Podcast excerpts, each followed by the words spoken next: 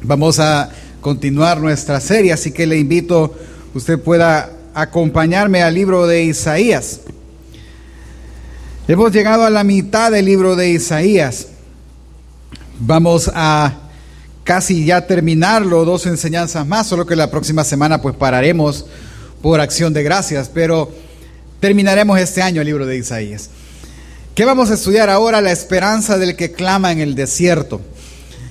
Mire, un pastor me dijo una vez, o por revelación o por trituración.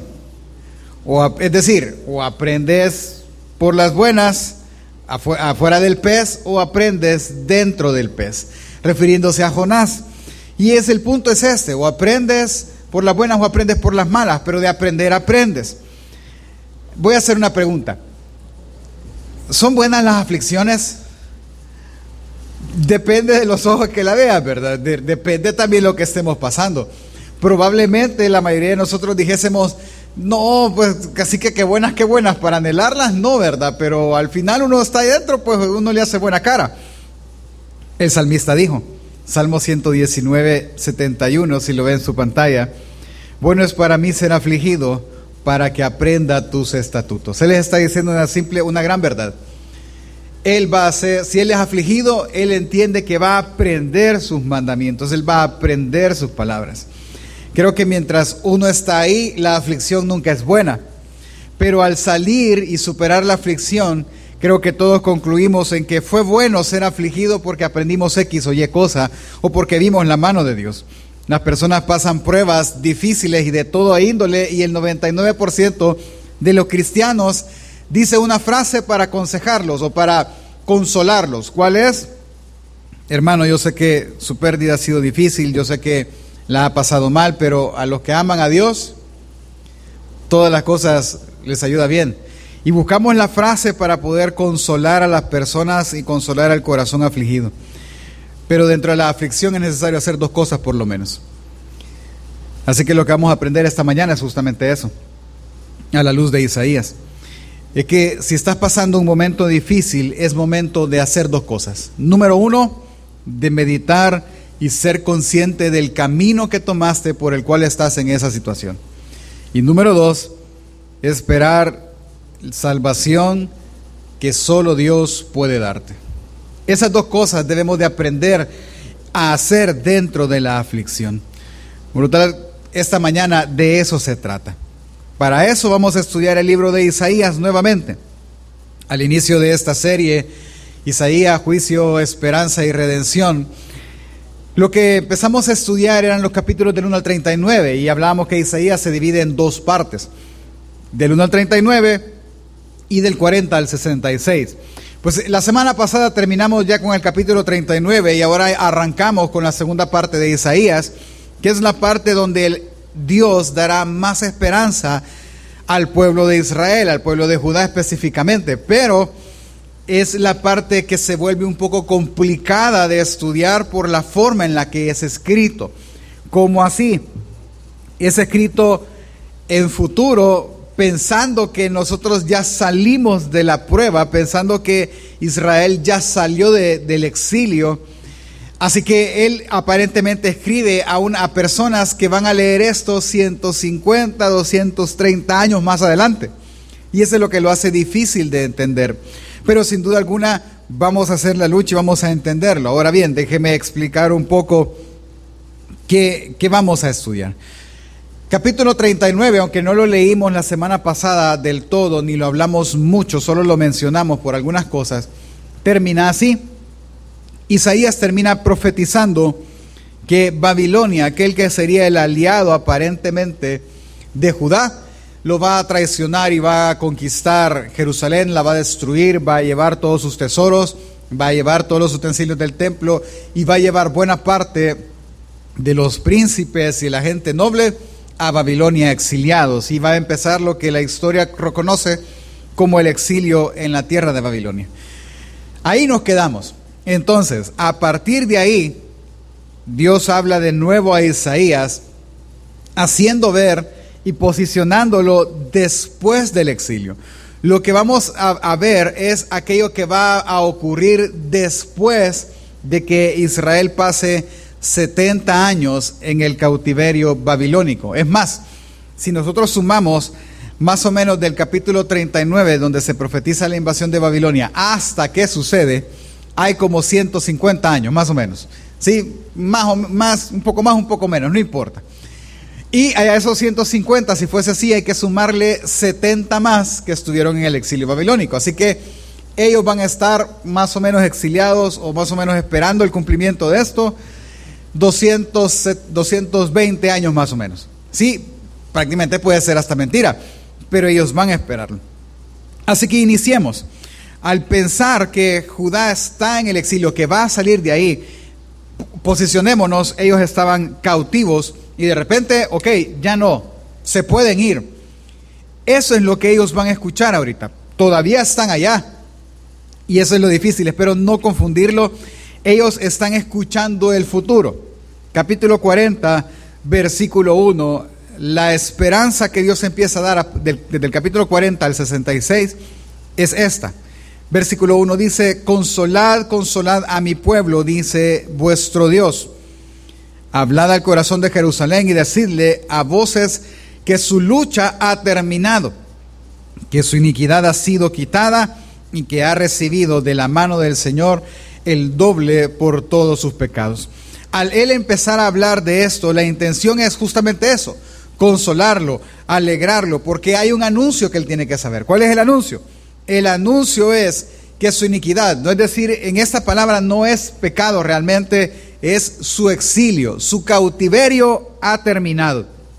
Es decir, ya pagaron aquello que me debían, ya su pecado fue expiado en este exilio, ya lo, pagaron, es decir, mi enojo terminó. Ese es lo que ellos deben de estar escuchando, que el enojo de parte de Dios para con ellos ha terminado y que su cautiverio terminó juntamente. Así que consuélense ya nos vamos.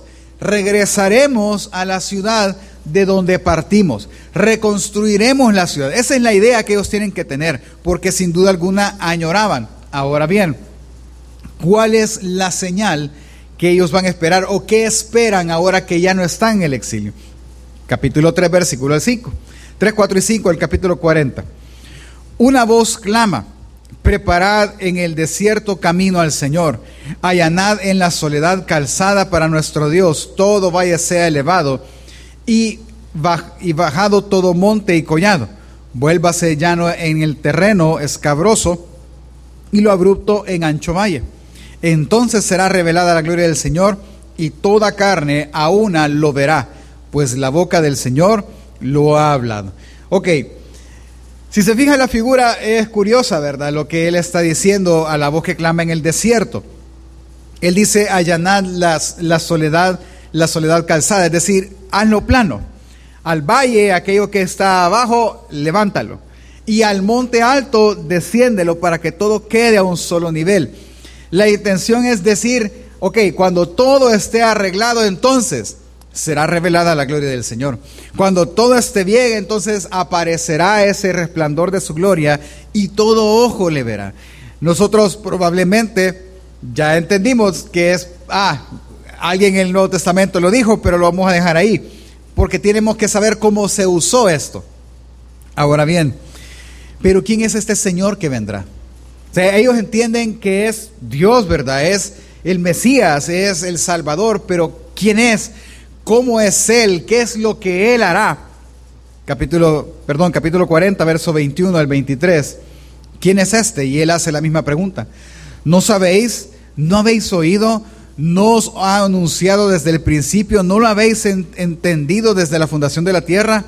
Escuche quién es Él. Él es el que está sentado sobre la redondez de la tierra, cuyos habitantes son como langostas él es el que extiende los cielos como una cortina y los despliega como una tienda para morar. Él es el que reduce a la nada a los gobernantes y hace insignificante a los jueces de la tierra.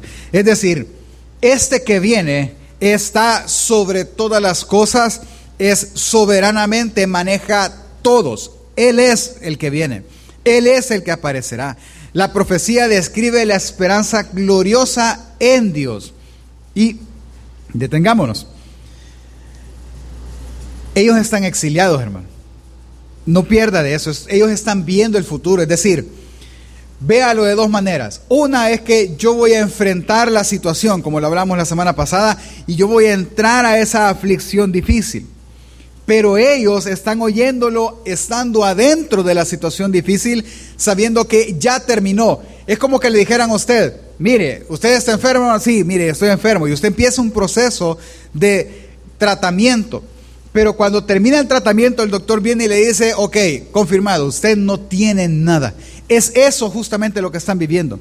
Es esa alegría. Ya terminó el castigo. Ya Dios no nos va a castigar más. Porque ya nos castigó. Pero, ¿se acuerda cuántos años iban a esperar esto ellos? Alrededor de 220.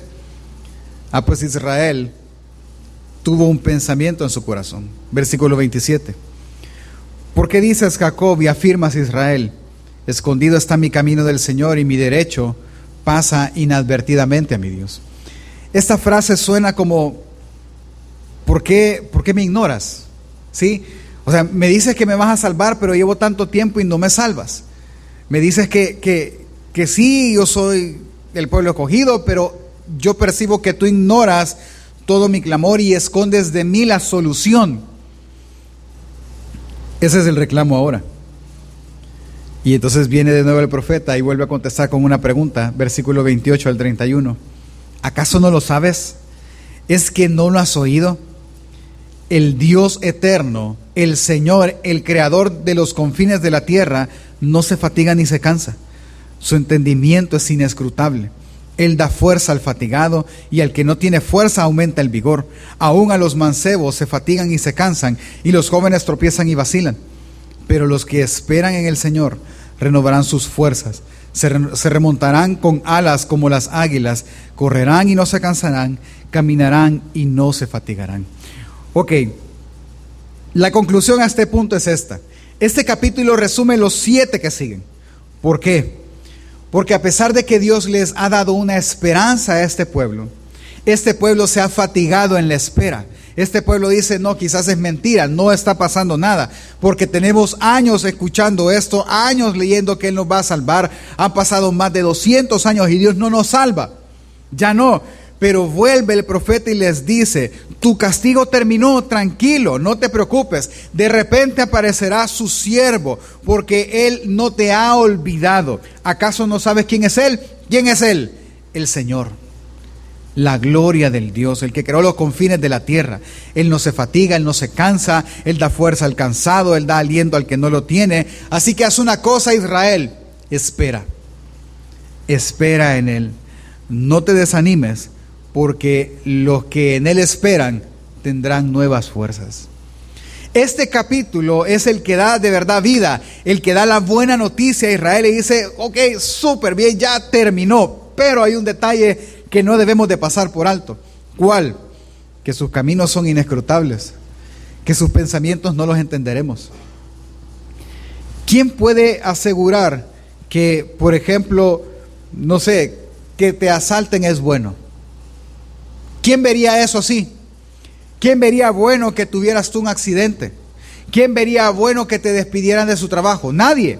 Nadie ve esas cosas como bueno. Nadie ve las cosas como perdí dinero, ¿verdad? ¿Y cómo va a ser bueno eso, pastor? Pues sus caminos son inescrutables, son misteriosos, no los podemos entender. Él está diciendo, tú no entiendes lo que yo estoy haciendo porque esa es mi naturaleza, pero si tú esperas en mí, entonces tendrás nuevas fuerzas, entonces verás esta realidad. Y así termina el capítulo 40 e inicia el 41 con una promesa. ¿Cuál es la promesa? la promesa es que Él va a ayudarles. Y ahí viene porque dijo que es inescrutable sus caminos. Porque Él los va a ayudar con otro imperio. Increíble. Piensen, viene un imperio, me destruye la ciudad y me lleva preso, me lleva a su ciudad. Y luego viene otro imperio y va a destruir Babilonia, va a atacar Babilonia, pero yo estoy en medio pero con esa destrucción Él me va a salvar. No se entiende, no, es que no espero que lo entiendas. Lo que espero que entiendas es que esperes, simplemente. Esa es tu esperanza, ese es tu consuelo. Que con, imagínese, imagínese el consuelo, hermano. Hermano, ¿sabe qué? Voy, me voy a inventar una enfermedad. Me he dado cuenta que tienes mala columna. ¿Sí? Me di cuenta de eso. ¿Ok? Te tengo una buena noticia. Esto va a terminar. ¿Sabes cómo va a terminar? Te van a chocar por atrás y tu carro va a volcar. Y ahí te vas ahí te vas a sanar. ¿Quién lo entendería, hermano? No, no, mejor me quedo así. Dice que hace años, y ahorita pensando en eso me acordé, yo me torcí el tobillo. Para que usted tenga una idea, el huesito que tenemos abajo, este de aquí, que se parece a este, con ese me paré, hermano. Mi tobillo quedó literalmente torcido. Me llevaron donde, ¿a, dónde me llevaron? ¿Al médico? No, donde un sobador. Y me sobó y me estiró y me... No. Bueno, ¿para qué le cuento? Usted sabrá. Y cuando terminó el sobador me dijo, parate si ya puedes caminar. Yo no puedo caminarle, no, si no lo puedo ni ponerle. Y no, y no, y no lo puse, hermano. Y me fui con muletas para la casa, todo vendado y con olor a metilo. Llegué a la casa y mi papá, vos me hiciste gastar por gusto y de caminar. Es que no lo puedo ponerle. Y lléveme al hospital. ¿Por qué no me lleva al hospital? Pues que me tomen una radiografía. No, no, es que mañana vas a poder caminar. Eso fue viernes. Sábado no pude caminar. El domingo mi papá me llevó a la iglesia y dijo, bueno, mira a la iglesia, así que en algún momento vas a poder caminar. Y que no puedo, le decía. Yo andaba con muletas caminando. Estando en la iglesia, lloré, hermano, y el Señor, saname este volado, yo no puedo andar así, no, no, no puedo andar con muletas y lo que me quieren llevar al hospital, ¿verdad? Pues regresamos a la casa, me puse a ver tele con mi, con mi pie todo hinchado y de lado, y en eso me quise levantar, y adivinen qué hice, pues me agarré como que es lo normal, me agarré de los pasamanos de la silla, me levanté y adivinen qué pasó, se quebra la silla, se quebró justo del pie malo. Entonces cuando yo hice esto, adivinen qué pie metí, el malo.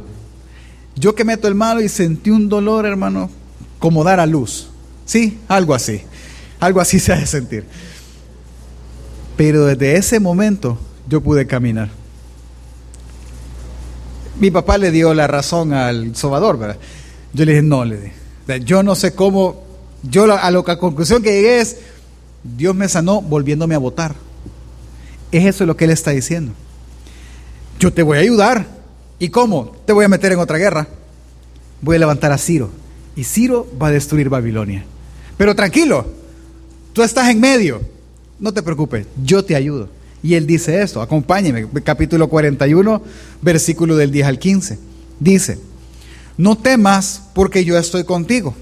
No te desalientes porque yo soy tu Dios, te fortaleceré, ciertamente te ayudaré.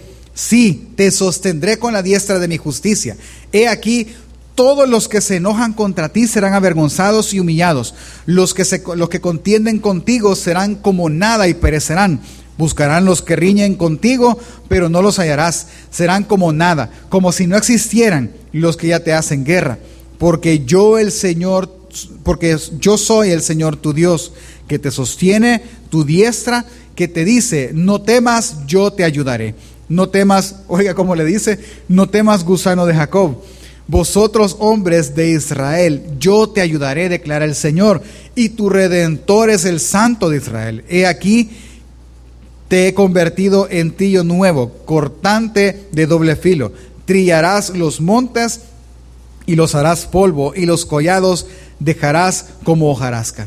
Es decir, vaya, yo voy a mandar otra guerra sobre ustedes, voy a levantar a mi siervo, le dice, del norte, que es el rey Ciro él va a destruir Babilonia. Tú vas a estar en medio, pero tú no te preocupes, yo te ayudo. La solución de Dios para librar a Israel fue otra invasión. Curioso. Y en eso debe consolarse porque esa es una de las señales que el exilio terminó. Y llegamos al capítulo 42. Y es que en medio de esa circunstancia, él empieza a hablar de su siervo, ahora sí, del siervo que él enviará. Acompáñeme el capítulo 42, verso 1, dice, He aquí mi siervo, a quien yo sostengo, mi escogido, en quien mi alma se complace, he puesto mi espíritu sobre él, él traerá justicia a las naciones. No clamará ni alzará la voz, es decir, no va a gritar, ni hará oír su voz en la calle. No quebrará la caña cascada, ni apagará el pálido mortecino con fidelidad traerá justicia. No se desanimará ni desfallecerá hasta que haya establecido en la tierra la justicia y su ley esperan las costas. Ok,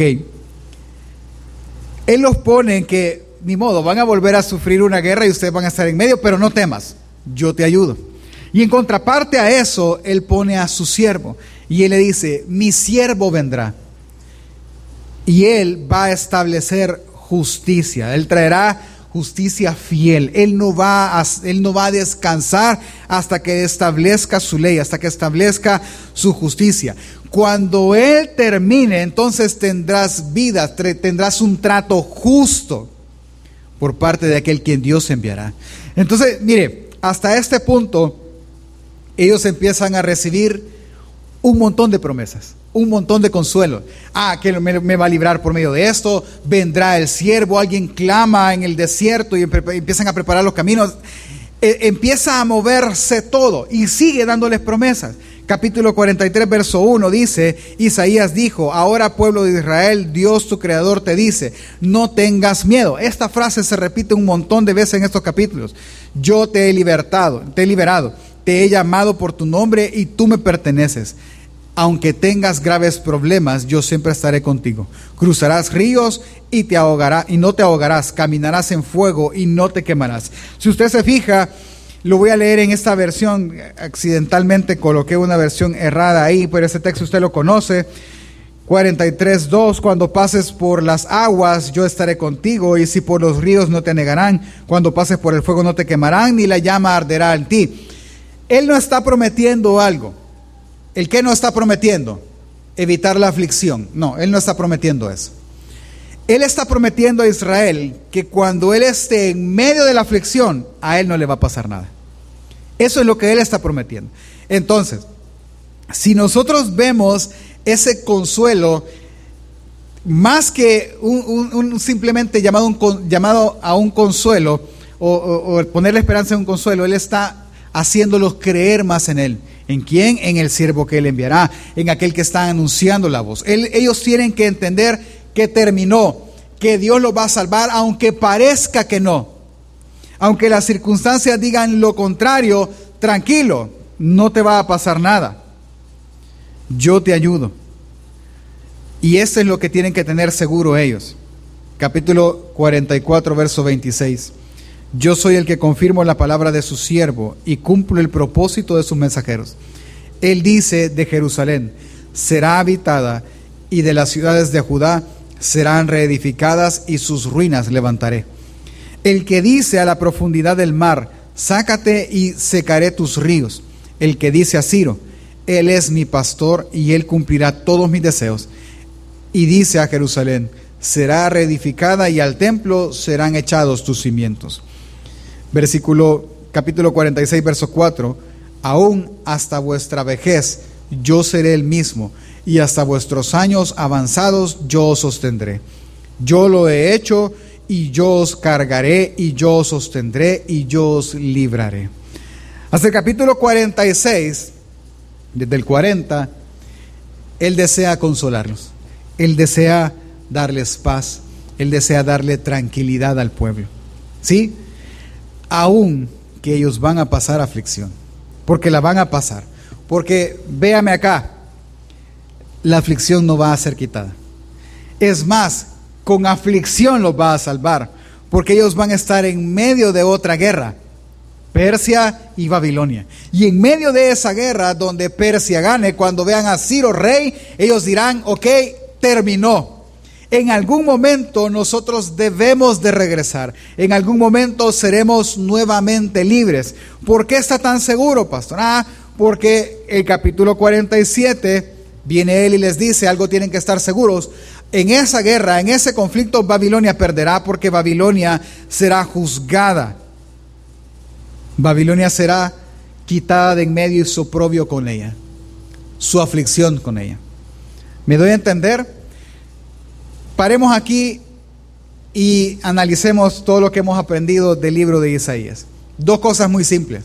Hermano, hay juicio producto del pecado. ¿Sí? Eso es lo primero. pero también junto con el juicio viene el consuelo de parte del único que puede consolar, que es Dios.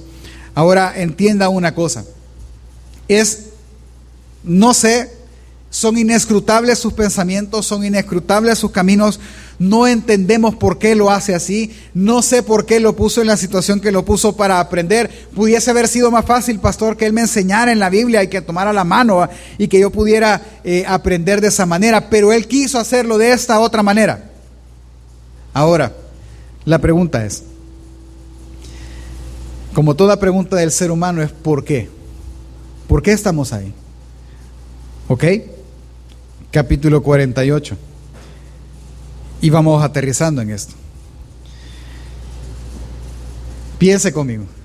Si desde el inicio de la disciplina Israel sabe que va a salir de ella, ¿cuál es la gracia entonces? Vea, vea esto conmigo, por decirlo así. Es como que si mis hijos pequeños vinieran y empezaran a hacer un berrinche por algo que quieren. Es que yo quiero esto, quiero esto, y me hacen el gran escándalo en el centro comercial. Yo les voy a decir, no, no, no, no, ahorita, no, no, no, no, va, ya dije que no, punto. Y van atrás mío llorando y renegando y haciendo todo. Y llegamos al vehículo, yo no digo nada, ellos siguen renegando, y llegamos a la casa y en la casa se enciende la ira del Padre y les cae varas, hinchazos, cohetes, balazos, de todo. ¿sí? Y yo los castigo fuertemente en la casa. Y les digo, ok, esto les pasó por su berrinche. ¿Sí? Ya están todos morados de las piernas, están todos castigados, pero es por su pecado que les pasó. Pero ¿saben qué? Se los voy a comprar, pues va. ¿Qué pensaría usted? Y entonces, ¿para qué les pegó, pastor? Si usted iba a hacer eso al final, ¿Para qué el show del, para qué los gritos, verdad? Y la silla eléctrica y todo lo que usted, ¿para qué hizo eso? Pues? ¿Me entiende? Esta es la misma posición de ellos. Si nos vas a castigar, si nos vas a destruir, si poquito vamos a sobrevivir, pero pues sí, entendemos que es la gravedad del castigo y te clamamos y sabemos que ya hay sentencia de castigo, pero ahora nos dices que nos vas a salvar y que nos vas a consolar y que va a venir alguien a rescatarnos y que a pesar de lo malo que estemos viviendo no nos va a pasar nada, entonces ¿por qué lo haces? Entonces, ¿cuál es el fin? ¿Cuál es la intención de meternos en aflicción? Si en aflicción, disciplina, juicio, proceso, como quiera llamarle, o circunstancias, ¿cuál es el punto de estar ahí entonces, pastor? Si Dios antes de castigarnos nos consoló diciéndonos que no nos va a pasar nada. Ah, el punto son dos. La intención son dos y nosotros la vemos en el capítulo 48. Acompáñeme, por favor. En el último capítulo de esta parte, él dice, versículo 4, por cuanto sé que es, eres obstinado, que tendón de hierro es tu cerviz y de bronce tu frente, yo pues te las declararé desde hace tiempo, antes que sucedieran, te las proclamé no seas que dijeras, mi ídolo las ha hecho y mi imagen tallada o fundida las ha ordenado. En, palabras más simples, él está diciendo, me voy a quitar los lentes para que vea, esa parte del tendor de hierro es tu servicio, es tu, tu, tu frente, es que ellos están así, inconformes, ¿sí? Cuando alguien está inconforme hace esto, pensando y meditando. Ah, pues él se refiere a esta parte que jala y, a, estar así que es, tan fuerte, es, de hierro, dice, pero él es tan obstinado en estar pensando justamente en eso, que sabes que para qué lo hice. Te anuncié que te salvaría, para que supieras que quien te salvaría sería yo, no tus ídolos, no tus recursos, no tus alianzas, yo te salvaría. Yo te puse en ese lugar para que veas una sola cosa. ¿El qué? que solo yo puedo salvarte. Punto. Así que cada vez que una persona está en una situación difícil, en una circunstancia, en un proceso, en un juicio, como quiera llamarle, disciplina o castigo, una de las intenciones de Dios es que estemos 100% seguros de que solo Él puede salvarnos. Nada más. Nadie más puede salvarlo de ahí. Nadie más, ni abogados, ni bancos, ni dinero, ni familia, nadie. Dios moverá lo que tenga que mover para salvarlo. Él, nadie más. ¿Cómo salvó a Israel del exilio babilónico? Con otro rey. Y a ese rey él lo hizo como él quiso. Ese rey pagó la construcción de Jerusalén. Ese rey pagó la construcción del templo. ¿Por qué lo hizo así? Porque él puede hacerlo así. Y quiere hacerlo así. Entonces, ¿por qué nos mete, pastor Dios, en aflicciones cuando nos puede enseñar aparte? Porque Él quiere que entendamos, primero, que solo Él puede salvarnos. Yo me acuerdo que una de mis oraciones antes de casarme era, Señor, probame antes, ¿verdad? Para que en mi matrimonio yo no pase aflicciones, ni angustias, ni lipidia. Y cabal, hermano, no, si es que antes de casarme fue terrible el, el trato de Dios conmigo, pero fue espantoso. Yo le contaba a mi esposa después que, mira, o me comía un pan o me iba en el bus. Adivina qué hacía, me comía el pan y me caminaba para mi casa. Así fue de difícil eso. Pero, pero yo pensaba y decía, pero mi matrimonio no va a pasar. ¿Y sabe qué? Pasó. Volvió a pasar. Porque primero yo no soy quien decirle a Dios que haga. Segundo, Él debe de enseñar a todos nosotros el único que salva es Dios. El único que puede sacarnos de una situación complicada es Dios. Y la única forma de aprenderlo es en la situación complicada. Es la única forma de aprenderlo. Así que estás en la situación complicada. Número uno, apréndelo rápido. Solo Él puede salvarte. Así que solo de Él puedes esperar porque los que esperan en el Señor tendrán nuevas fuerzas. Correrán y no se cansarán.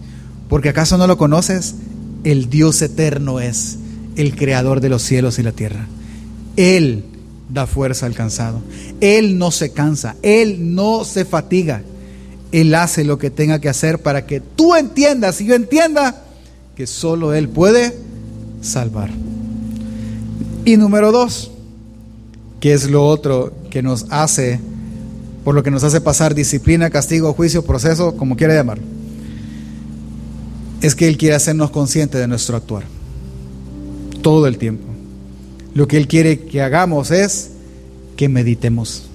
Lo que Él quiere es que nos purifiquemos. Él quiere ser el purificador, haciéndonos pensar que es lo malo que nosotros hemos hecho. Porque vea al de la par, véalo con dolo, santo no es, hermano.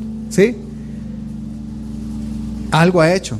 ¿Sabe que esta es la línea delgada que siempre hemos hablado en esta serie? Es que yo no, o sea, no sería, no sería correcto que alguien me dijera, pastor, la estoy pasando mal. Ah, algo has pecado. Ah, ¿qué has pecado? no sería, no sería ético, ¿sí? no sería correcto porque él está buscando consuelo y yo me voy a venir y voy a venir y sembrarlo con un machete. No, no sería bueno, pero no podemos dejar de dudar eso. No podemos dejar de pensar que hermano, hemos pecado. Amén o no amén. ¿Hemos pecado? Claro. Entonces en algo debemos de meditar.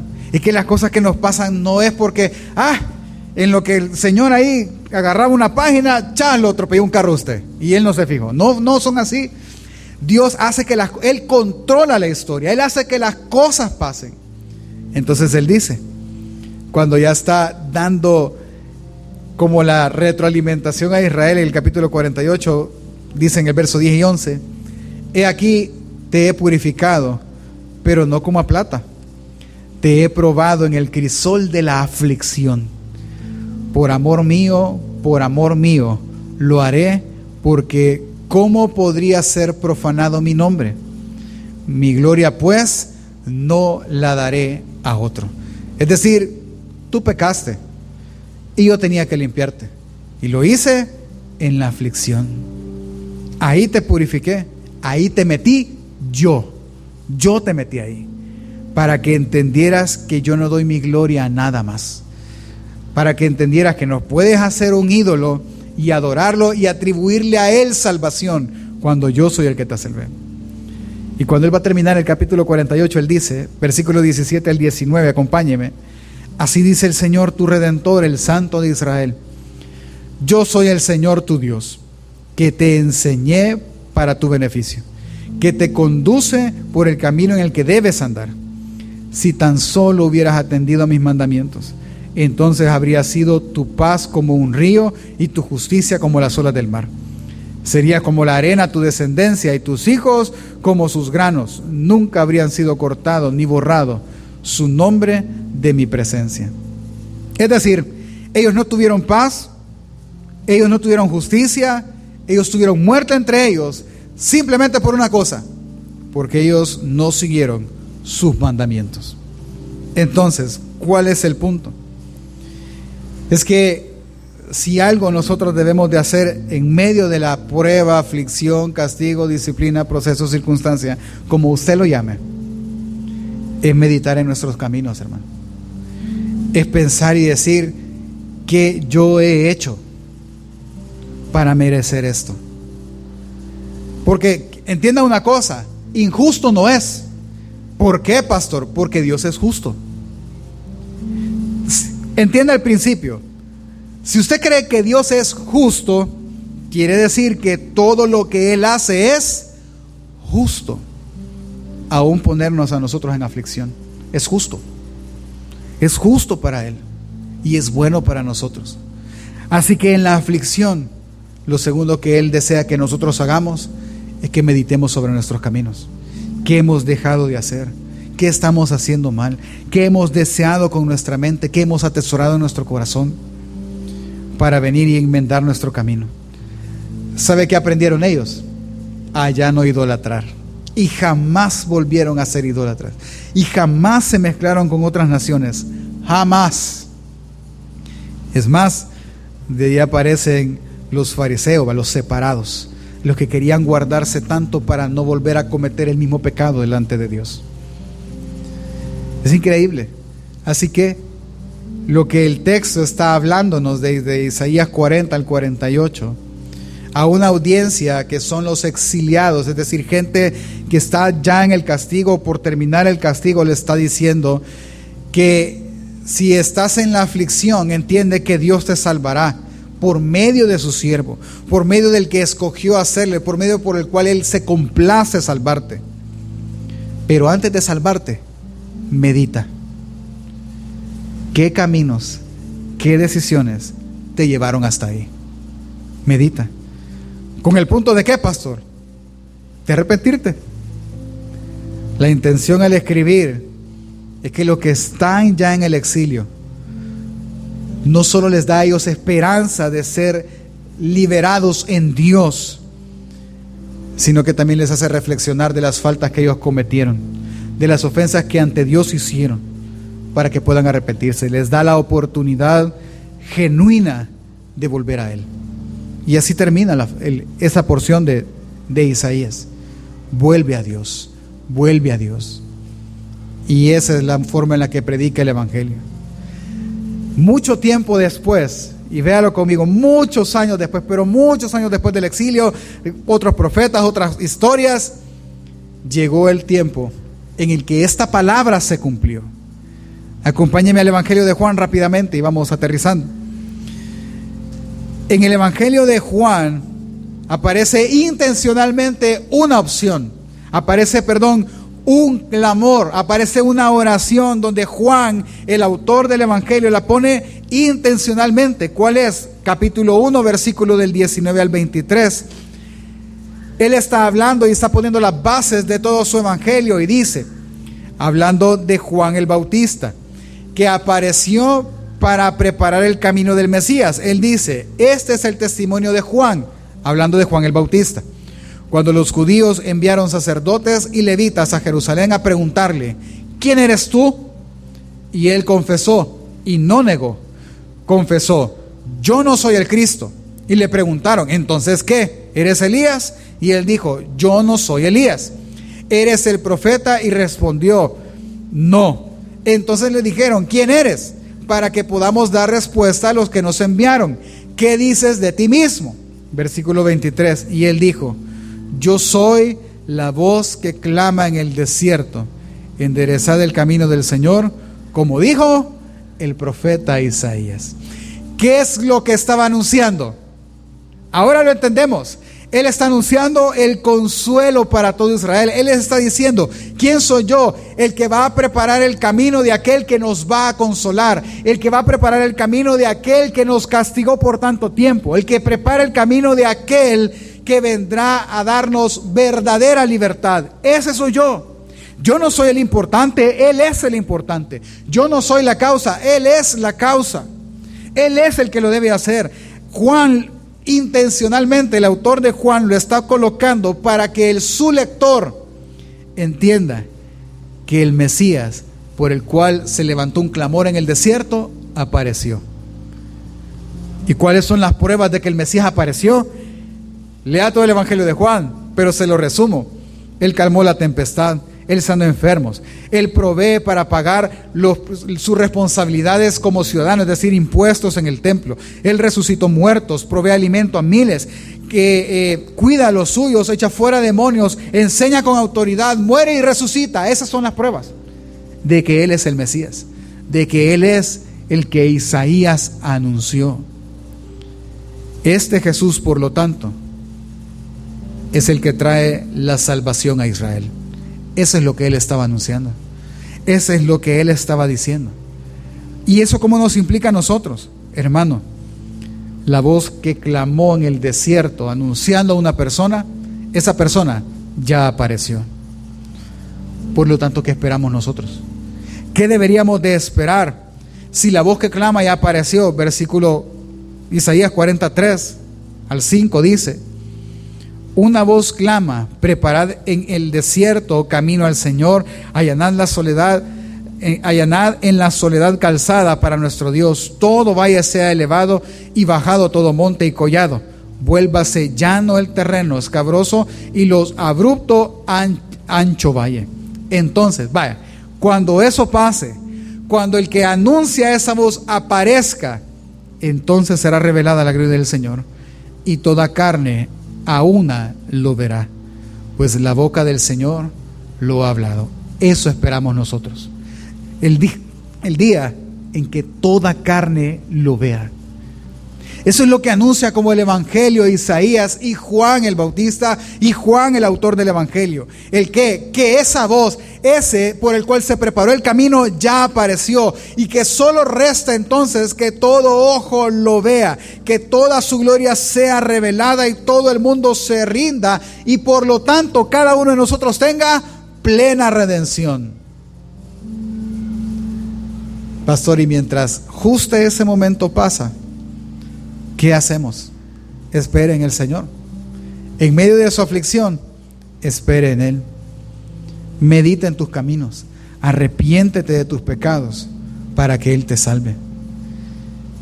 No desfallezca, porque tu, tu salvación no va a desfallecer. Tu salvación no se cansa. Él no se desanima. Él no se fatiga. Los fuertes, los valientes, ellos tropiezan y caen. Ellos sí se cansan pero el que espera en el Señor tendrá nuevas fuerzas. Es justamente eso. Esperar justamente eso. ¿Acaso no sabes, hermano? ¿Acaso no sabes quién viene? Su nombre es Jesús, el creador del universo. Él no se fatiga, Él no se cansa. Su entendimiento inescrutable. No entendemos por qué.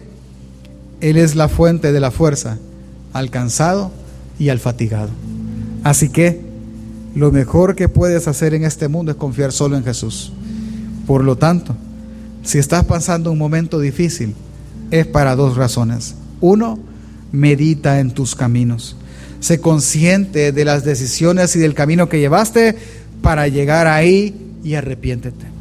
Y segundo, espera en la salvación que solo de Dios puede venir. Ponte de pie, hermano.